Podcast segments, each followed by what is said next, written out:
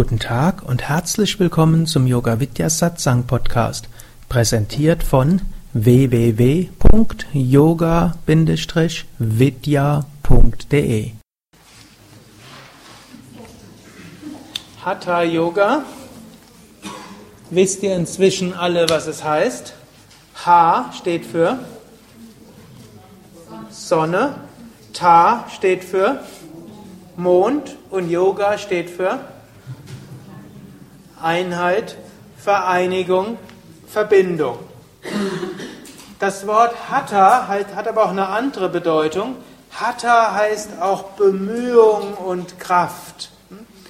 Und Hatha Yoga ist so einer der Yoga-Wege, wo wir durchaus besonders uns bemühen, wo wir auch einiges vertun. Und wir könnten auch sagen, eigentlich Bhakti und Jnana Yoga sind Yoga-Wege, wo der Haupt, die Hauptsache eigentlich Einstellungsänderung ist. Man kann natürlich auch sagen, auch im Bhakti-Yoga gibt es die neun Formen von Bhakti, die meisten von euch erinnern sich. Also auch Dinge, die wir machen können, wie Mantras singen, Geschichten hören oder lesen oder erzählen oder modern Videos anschauen über heilige, weise Manifestationen Gottes. Wir können Rituale machen, wir können beten, wir können uns verneigen, wir können uns immer wieder an Gott erinnern. Aber das Wesentliche im Bhakti Yoga ist so eine Einstellung der Hingabe und der Liebe zu Gott. Theoretisch braucht man für Bhakti Yoga hm, insbesondere sein Herz und man öffnet sein Herz. Hm, und damit transformiert man alles. Und eben ähnlich auch im Jnana Yoga, Jnana Yoga, der philosophische Yoga, der Yoga des Wissens, der Yoga der Weisheit. Wir werden uns bewusst, Aham Brahmasmi, ich bin Brahman und Jagan Mitya, die Welt, wie wir sie wahrnehmen, ist irgendwo eine Täuschung. Und Sarvam Kalvidam Brahman, alles ist Brahman. Und dann können wir heiter und gelassen durchs Leben gehen. Wir spielen unseren Part und wissen, hm, alles, was einen Anfang hat, hat ein Ende. Alles, was, hm, was so scheint, als ob ich es nicht bin, bin ich trotzdem. Und hm, alles, was scheinbar Leid erscheint, ist eigentlich nur eine verquere Form von Freude. Und so können wir gelassen und heiter und fröhlich durchs Leben gehen und alles tun, was zu tun ist, aber uns selbst und die Ereignisse nicht zu ernst zu nehmen. Das ist übrigens so die, die, ja, ein Zeichen für einen echten Jnana-Yogi. Ein echter Jnana-Yogi ist heiter. Hm? Daran kann man ihn erkennen.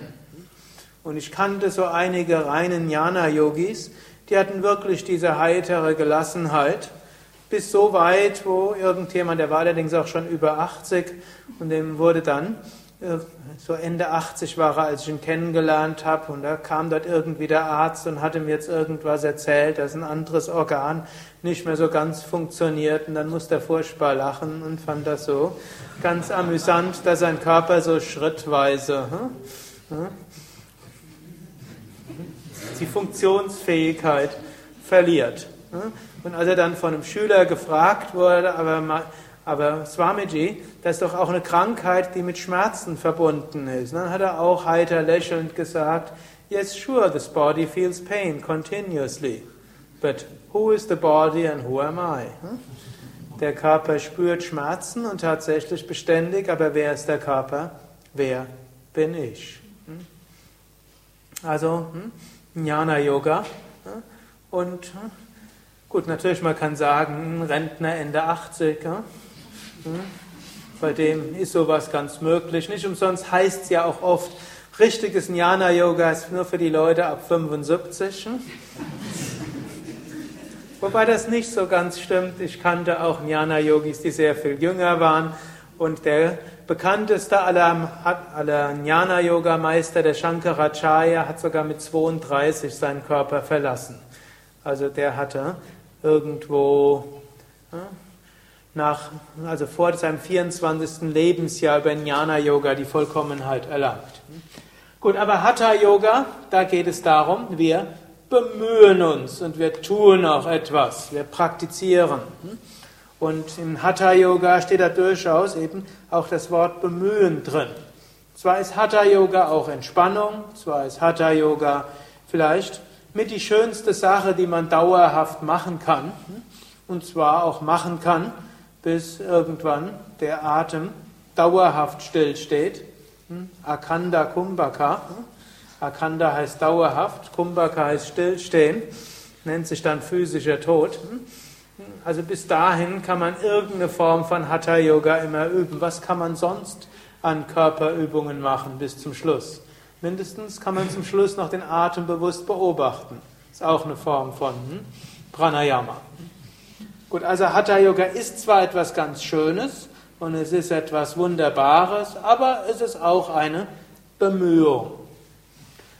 Gut, und die Hatha Yoga Pradipika ist das älteste bekannte spezielle Hatha Yoga Buch und es ist gar nicht so alt. Es wird von Orientalisten heutzutage ins 14., 15. Jahrhundert nach Christus ge irgendwo in chronologischer Reihenfolge gesetzt. Auch wenn die älteste erhaltene Ausgabe vom Hatha Yoga Pradipika aus dem 17. Jahrhundert stammt. Das ist immer so eine schwierige Geschichte mit indischen Schriften, weil man weiß nicht, wie alt die sind. Denn die Inder haben auf Palmblätter geschrieben bzw. geritzt. Palmblätter sind nicht so lang haltbar wie zum Beispiel Pergament oder auch irgendwelche Holztafeln, wo andere Völker geschrieben haben. Und außerdem haben die Inder noch eine Eigenart, das heißt, wenn heilige Schriften dabei sind zu zerfallen, dann müssen die in einem feierlichen Yajna-Feuer verbrannt werden. Das ist nicht sehr gut fürs Aufbewahren von Handschriften und für die Historiker. Okay, aber die Hatha Yoga ist sicherlich älter als 13. bis 14. Jahrhundert. Wir finden Andeutung von Hatha Yoga schon in den Veden, wo dann zum Beispiel beschrieben wird, dass irgendwelche Heilige in den Wald gegangen sind, dort monatelang die Luft angehalten haben. Darf man natürlich jetzt nicht vorstellen, dass die am Stück die Luft angehalten haben, sondern da steht dann, sie haben monatelang Kumbhaka geübt. Und wenn man die Hatha Yoga Pradipika kennt, weiß man, Kumbhaka üben heißt nicht, dass man nur die Luft anhält, sondern Kumbhaka ist auch ein Name für, für Atemübung. Und sie haben also monatelang intensiv Atemübungen geübt. Oder manchmal steht, sie haben ihren Körper in furchtbare Verrenkungen gebracht. Für einen Außenstehender sind die Asanas manchmal furchtbare Verrenkungen. Oder es steht auch, dass sie auf einem Bein gestanden haben für sehr lange Zeiten oder dass sie auf dem Kopf gestanden haben. Oder in der alten Induskultur sieht man so ein paar Siegel, wo Menschen in Mula Bandhasana zum Beispiel sitzen, was so eine Art Schmetterling ist, die die meisten kennen, nur die Fersen eben unter dem Kanda-Punkt. Man findet den Lotussitz.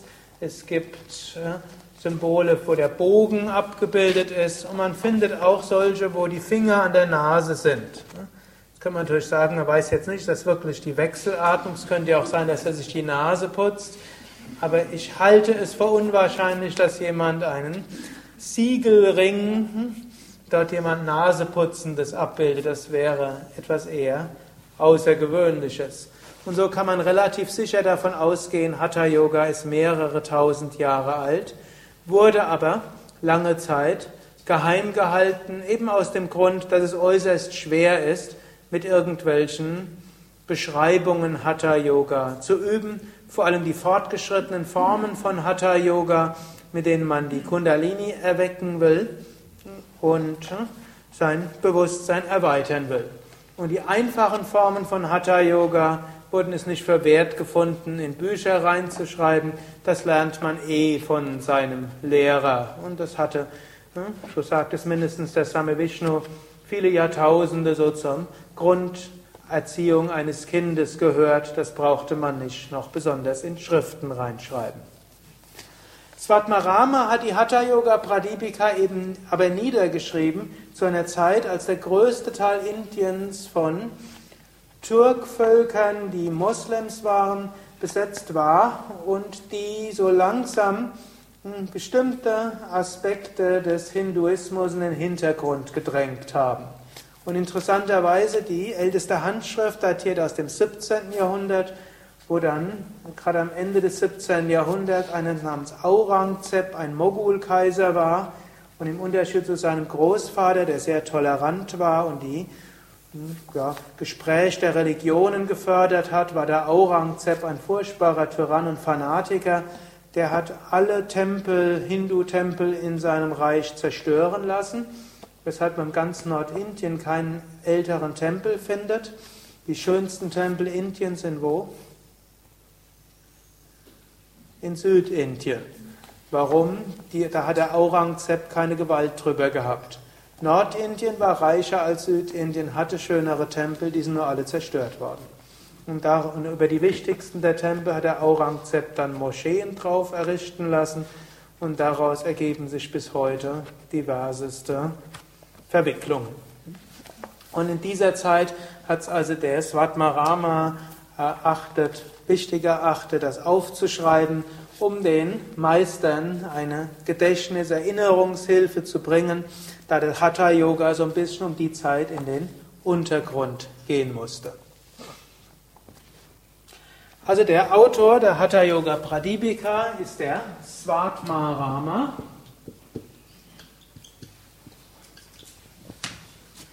Und das Wort Rama, kennt ihr, heißt wörtlich derjenige, der sich erfreut, der sich freut.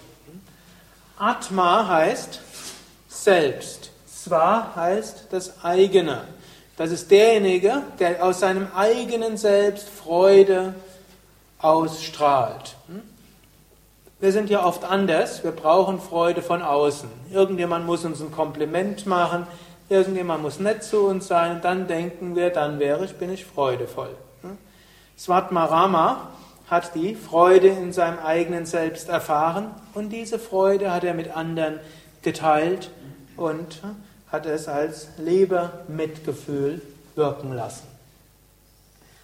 Die Hatha Yoga Pradipika ist eine der vier Hauptschriften des Hatha Yoga.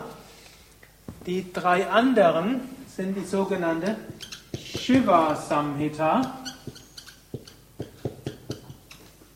die soll von Shiva selbst nicht geschrieben worden sein, sondern verkündet worden sein. Da wird praktisch gesagt, Shiva sagte. Dann gibt es eine, die nennt sich Geranda Samhita. Samhita heißt so etwas wie Hymne. Und das ist also die Hymne von Geranda, wo also ein großer Meister namens Geranda etwas erzählt hat über Hatha Yoga. Und dann gibt es noch die Goraksha Shataka. Shataka heißt die Hundertschaft, also die hundert Verse von Goraksha die auch eben über Hatha Yoga gehen. Und wenn ihr die Hatha Yoga Pradipika so ein bisschen versteht und die Grundlagen des Hatha Yoga könnt ihr am, e, der Hatha Yoga Pradipika könnt ihr am Ende dieses Wochenendes verstehen, dann ist es auch leicht, diese drei Schriften zu begreifen. Die Hatha Yoga Pradipika hat vier verschiedene Kapitel.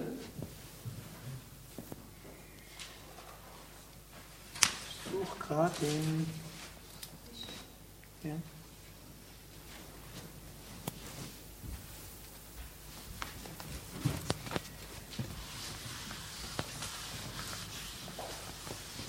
Jetzt im Unterschied zum Yoga Sutra hat das Hatha Yoga, hat die Hatha Yoga Pradipika keine Kapitelüberschriften, sondern da steht nur Kapitel 1. Und dann Kapitel 2, Kapitel 3 und Kapitel 4.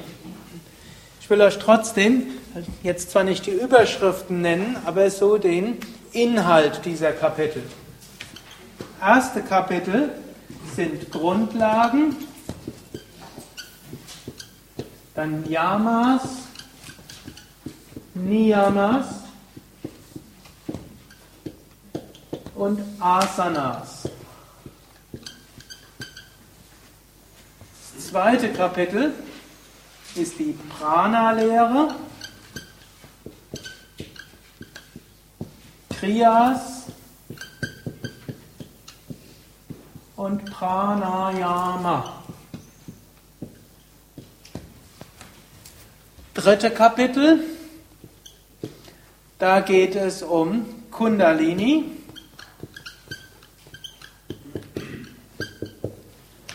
Und Mudras.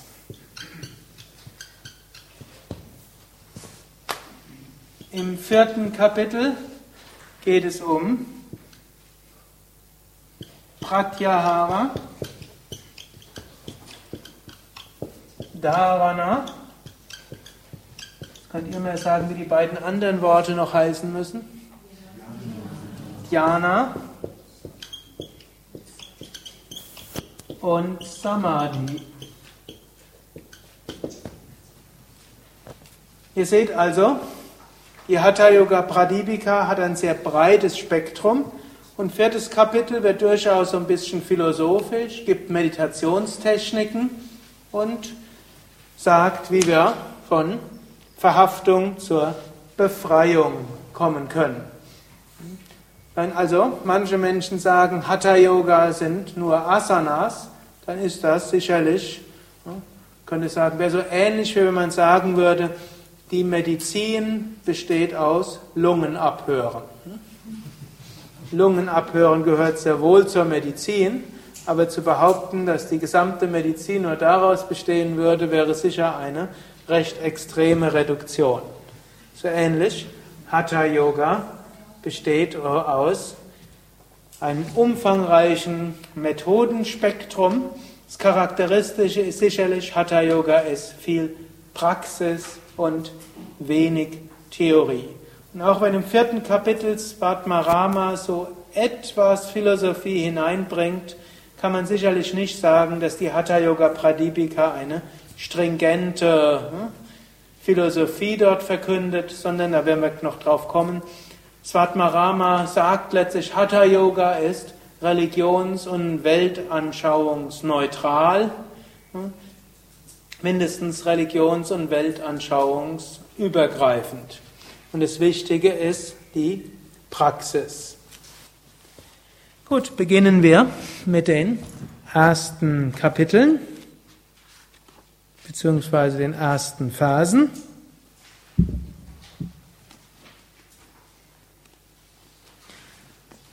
Svatmarama beginnt.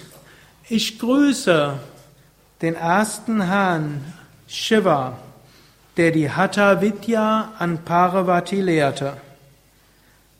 Was ist nochmal Vidya? Wissen, Weisheit. Also Shiva hier heißt es Shiva, das kosmische Bewusstsein, lehrte Hatha Yoga an Parvati. Parvati in der Mythologie die Gemahlin von Shiva, die nach der Shiva Samhita eben das Hatha Yoga gelehrt bekommen hat und dann den Menschen weitergegeben hat. Und Parvati steht aber auch für die Seele, welche zurückkehren will zu Shiva, zum reinen Bewusstsein und die praktisch Inspiration bekommt vom höchsten Bewusstsein. Letztlich soll das heißen, die, das Hatha Yoga ist göttlich inspiriert. Es ist nicht etwas, wo irgendjemand so logisch nachgedacht hat, wie könnte das denn gut sein, sondern es stammt aus höheren Bewusstseinsebenen oder, ist ja auch ein bekanntes Phänomen, Stanislav Grof zum Beispiel beschreibt das, dass Menschen, die in außergewöhnlichen Bewusstseinszuständen sind, manchmal von selbst in Asanas, Pranayamas und Mudras hineingehen. Und der Stanislav Grof, der außergewöhnliche Bewusstseinszustände in verschiedenen Kulturen beobachtet hat, hat so gesagt, sei interessant, dass er oft das gesehen hätte, auch Menschen, die nie von Yoga gehört hätten, dass die dann wie von selbst mit manchen der Pranayamas, Asanas und Mudras begonnen hätten. Hm, so ist also Hatha Yoga göttlich inspiriert. Und es ist auch immer gut, wenn wir mit Hatha Yoga beginnen, dass wir uns wenden an Gott, das Göttliche, das höhere Bewusstsein. Svatmarama sagt weiter, das ist ein Schritt zur Aneignung des alles überragenden Hatha Yoga. Svatmarama Yogi gibt die Hatha Yoga Vidya einzig für die Erlangung von Raja Yoga heraus, nachdem er seinen eigenen Guru gegrüßt hat.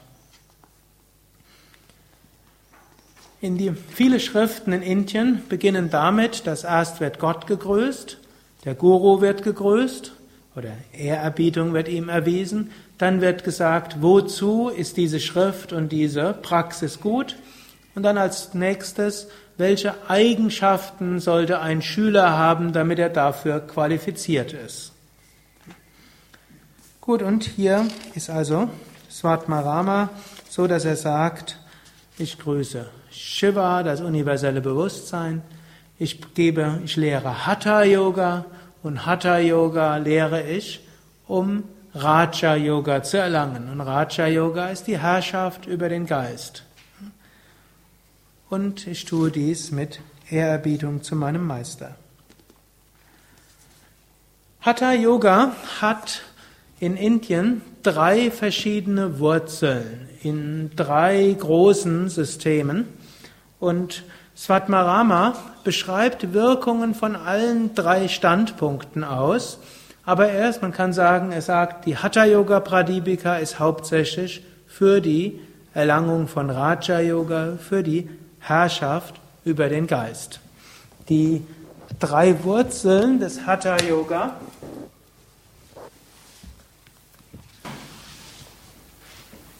sind erstens Ayurveda,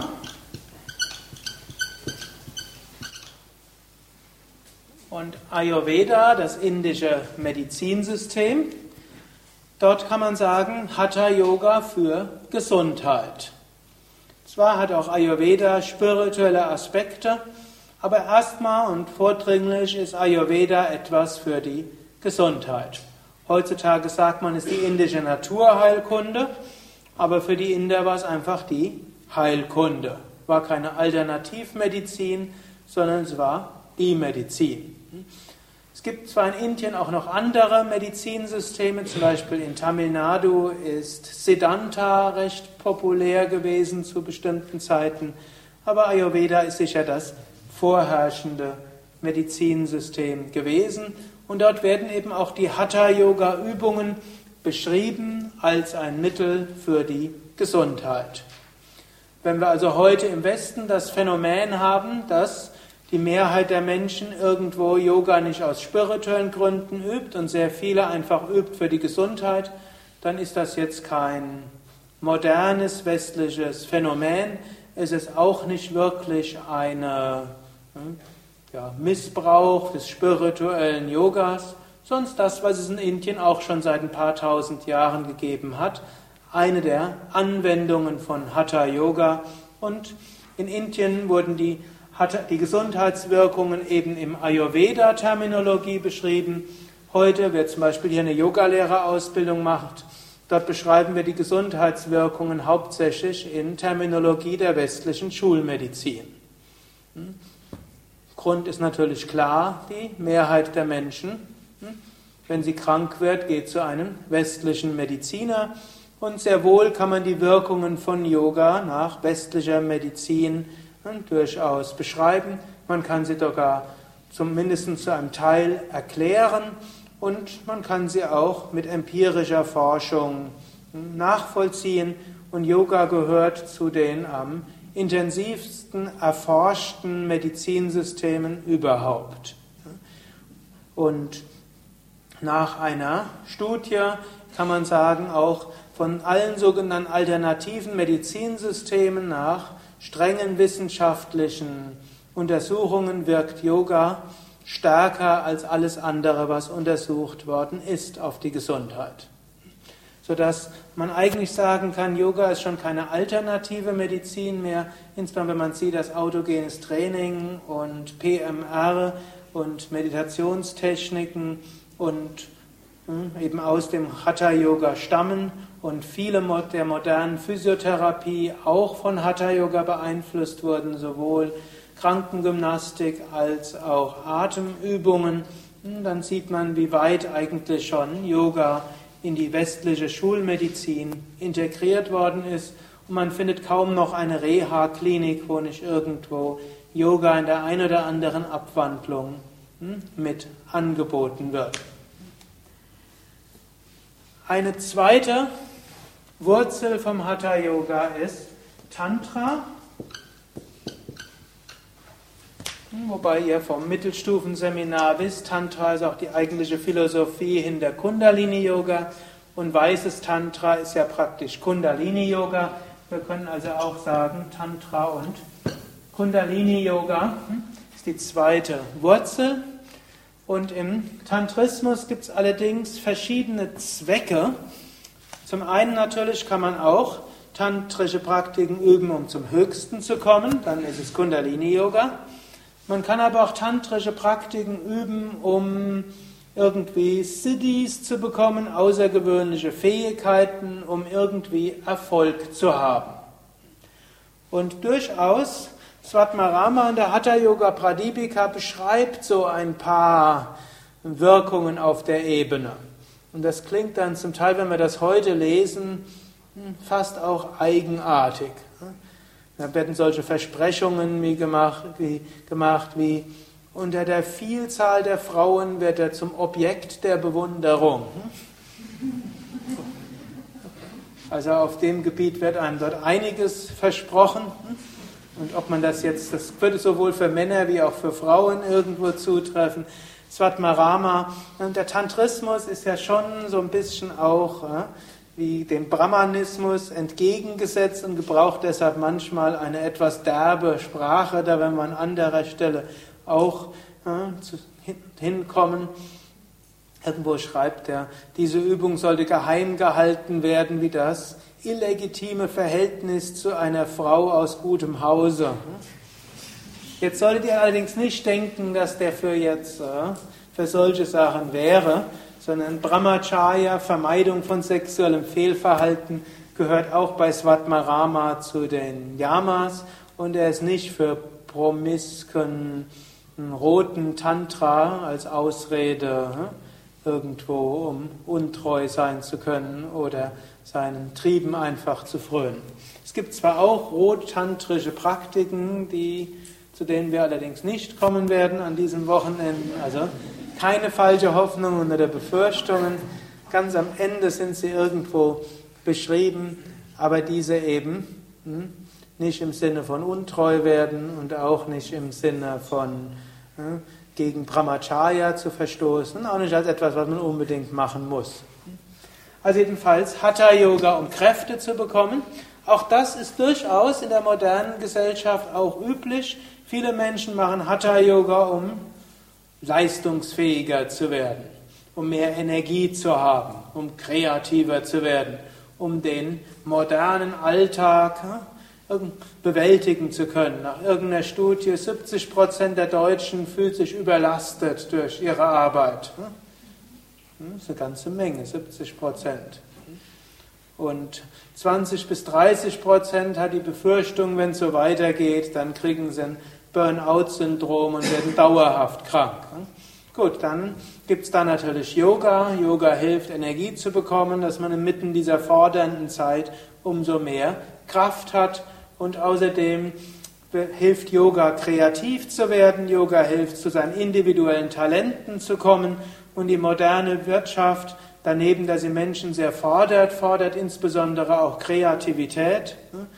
Eigentlich Kreativität wird durch Druck nicht ganz so schnell freigesetzt. Also sie fordert Kreativität und sie fordert, dass Menschen ihre Stärken kennen und sie durchsetzen inmitten vom Druck. Und genau dafür hilft Yoga. Gibt es auch einige Studien dafür. Gut, und daneben sind auch Menschen heutzutage an Attraktivität interessiert und jeder über 40, der mit Yoga beginnt, wird feststellen, dass er schon nach ein paar Wochen Yoga ein paar Jahre jünger aussieht. Und wer es mit über 50 oder 60 beginnt, dann kann der äh, Rückgang in der Alterswahrnehmung hm, durchaus fünf bis zehn Jahre hm, sein. Auch hier habe ich mal eine amerikanische Studie gelesen, die tatsächlich gezeigt hat, Menschen, die Yoga üben, werden fünf bis zehn Jahre jünger als ihr, als ihr biologisches Alter eingeschätzt, und zwar auch fünf bis zehn Jahre jünger als eine Kontrollgruppe, die irgend, also das sind nicht, also irgendwo drei bis sieben Jahre jünger als eine Kontrollgruppe, die Sport oder gymnastische Übungen macht. Also irgendwas scheint dort hm, auch gut zu sein. Also auch dafür machen Menschen Yoga. Damals im alten Indien und heute auch, wobei ausdrücklich natürlich das echte Kundalini-Yoga sowieso mit Raja-Yoga verbunden ist. Und das ist die dritte Wurzel vom Hatha-Yoga, Raja-Yoga, um den Geist, um die Energien zu beherrschen. Und indem wir die Energien beherrschen, können wir die Chakras öffnen, die das Prana subtiler machen und zum Höchsten kommen, unseren Geist zur Ruhe bringen und dann unser wahres Bewusstsein erkennen. Svatmarama sagt klar, er gibt Hatha Yoga Pradipika raus für Raja Yoga, aber Svatmarama geht durchaus auch auf Wirkungen auf diese Ebenen ein. Und für diese Wirkungen will ich gerade noch ein paar Ausdrücke aus der Ayurveda-Terminologie gebrauchen. Ich will es nicht zu lange machen. Wen interessiert so die Hatha-Yoga-Phase zu Ayurveda? Da gibt es irgendwo auch ein Video dazu. Ich habe im letzten Ayurveda-Kongress da einen 45-minütigen Vortrag drüber gehalten und den, dieses Video gibt es Irgendwo im Internet. Hm? Wahrscheinlich auf, auf Sevenload hm? oder auch wenn er auf Yoga Pad nachguckt hm? oder einfach Hatha Yoga Pradipika, Sukhade Video und Ayurveda und dann werdet ihr dort auch hinkommen. Gut, aber ich will euch nicht einfach nur in den Cyberspace verbannen, sondern ein paar Worte schon sagen. Wenn ich jetzt Ayurveda extrem vereinfache, und die Ayurveda-Gesundheitsberater mögen mir das verzeihen, ich bin mir sehr bewusst, dass Ayurveda etwas sehr Komplexes ist. Nicht umsonst ist Ayurveda in Indien ein fünf- bis sechsjähriges Vollzeit-Universitätsstudium. Also nicht so einfach, wie es oft erscheint, aber dennoch ein paar einfache Prinzipien kann man auch in fünf Minuten behandeln. Und da kann man sagen, es gibt drei Hauptursachen von Krankheit. Es gibt das Ungleichgewicht von Doshas, insbesondere eines der drei Hauptdoshas zu stark wird. Wer von euch kennt, hat von Vata, Pitta und Kapha noch nie was gehört? Gut, also alle haben etwas davon gehört, oder? Haben jetzt einen steifen Arm. Hm? Also wenn, wir haben alle eine natürliche Prakriti, ein natürliches Mischungsverhältnis von Vata, Pitta und Kapha. Und wenn eines der Doshas zu stark wird, dann kann der Mensch krank werden. Zweite Ursache von Krankheit ist äh, zu wenig Agni. Agni ist Verdauungsfeuer. Ayurveda unterscheidet noch eine Menge von verschiedenen Agnis. Wir beschränken uns jetzt auf eines. Wenn Agni zu schwach ist, dann verdaut der Körper die Nahrung nicht richtig und dann, anstatt dass er Nährstoffe aus Nahrung bekommt, bekommt er dann sogenannte Amas. Das könnte man die dritte Ursache von Krankheiten bezeichnen. Also zu viel Stoffwechselprodukte, Schlacken, Unreinheiten, wie auch immer wir es ausdrücken wollen. Und es gibt verschiedene Gründe, weshalb Amas entstehen können. Das kann eben ein zu schwaches Agni sein. Das kann sein, dass Vata, Pitta und Kapha nicht richtig funktionieren. Deshalb gibt es Amas. Es kann sein, dass man das Falsche isst. Oder dass man psychisch belastet ist und so die Selbstreinigungskräfte nicht richtig funktionieren. Und das Dumme ist dann, dass die sich alle auch gegenseitig dann aufschaukeln. Zu viel Ama hat Auswirkungen auf Agni, das wiederum gibt einen negativen Zyklus. Oder eine der Doshas schon im Ungleichgewicht bringt Agni und Ama auch, ins, auch irgendwie in Probleme. Und dann gibt es dort mehrere Teufelskreise. Und wenn man da vieles reguliert der Körper von selbst, aber wenn man es nicht selbst reguliert, dann wird man krank und dann muss man dann eben bewusst eingreifen. Und die Hatha-Yoga-Übungen, die können jetzt darauf auch eingreifen. Und der Svatmarama beschreibt die Wirkung der Hatha-Yoga-Übungen auf diese Doshas. Jetzt in der Übersetzung, die die meisten von euch haben, sind Vata, Pitta und Kapha jetzt übersetzt in deutsche Ausdrücke, die man, um sie zu verstehen, eigentlich besser rückübersetzt in Sanskrit. Vata wird dort, wenn ihr immer ihr Wind findet oder Luft, dann steht dort im Sanskrit meistens Vata. Da steht dann zum Beispiel, diese Übung heilt alle Krankheiten, die aus einem Übermaß von Wind entstehen. Also dort ist, heißt, diese Übung wirkt Vata besänftigend. Oder Pitta wird meist übersetzt als Galle. Und wann immer ihr dann lest, dass dort steht, diese Übung heilt alle Krankheiten, die durch ein Übermaß von Galle entstanden sind, hat das nichts mit der physischen Galle zu tun, sondern heißt durch ein Übermaß von Pitta.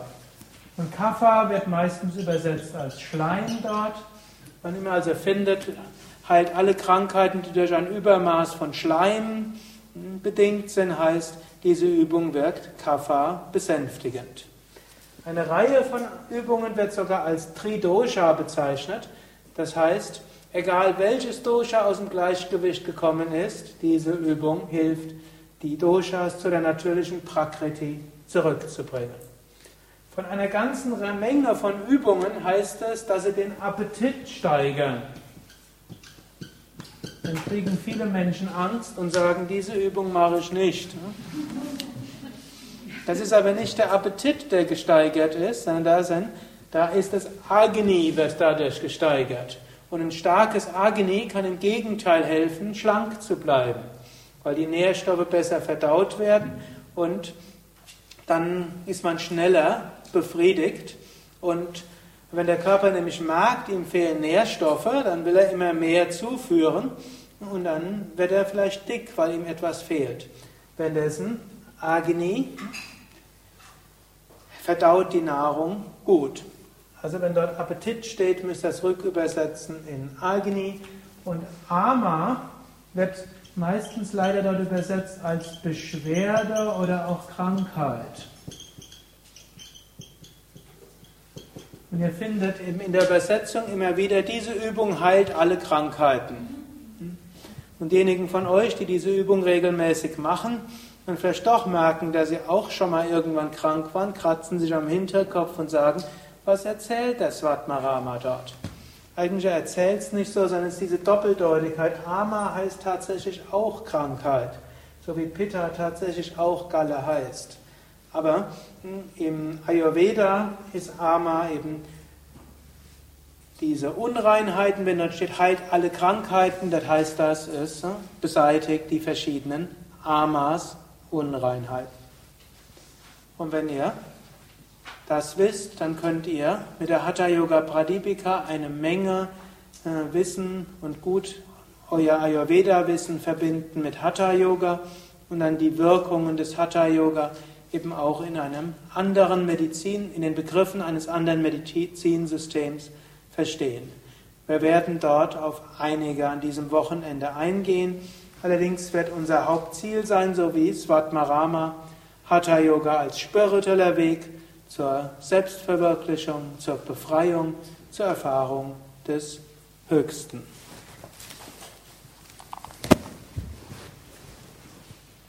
Hariam Tatsat.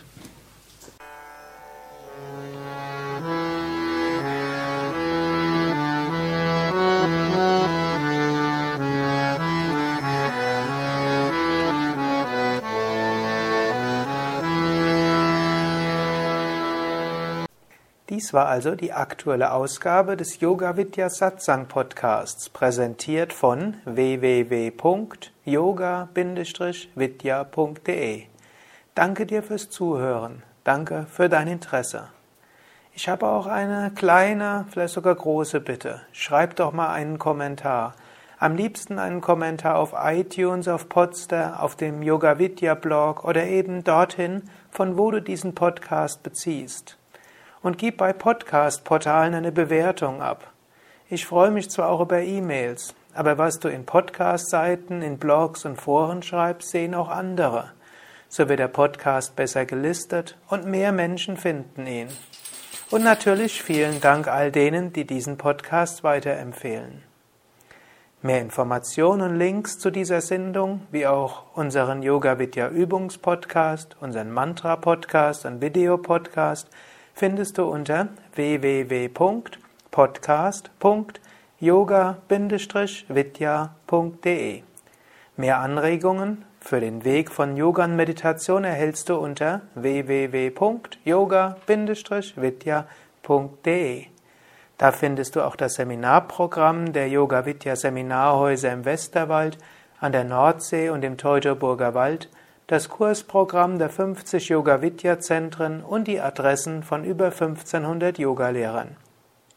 Unter www.yoga-versand.de findest du Bücher, CDs und vieles mehr zu den in diesem Podcast angesprochenen Themen. Und nochmals die Bitte, wenn es dir gefallen hat, schreib doch mal einen Kommentar, und zwar im Internet, und empfiehl diesen Podcast weiter. Ich wünsche dir eine gute Woche von Bewusstheit, von Achtsamkeit und Liebe.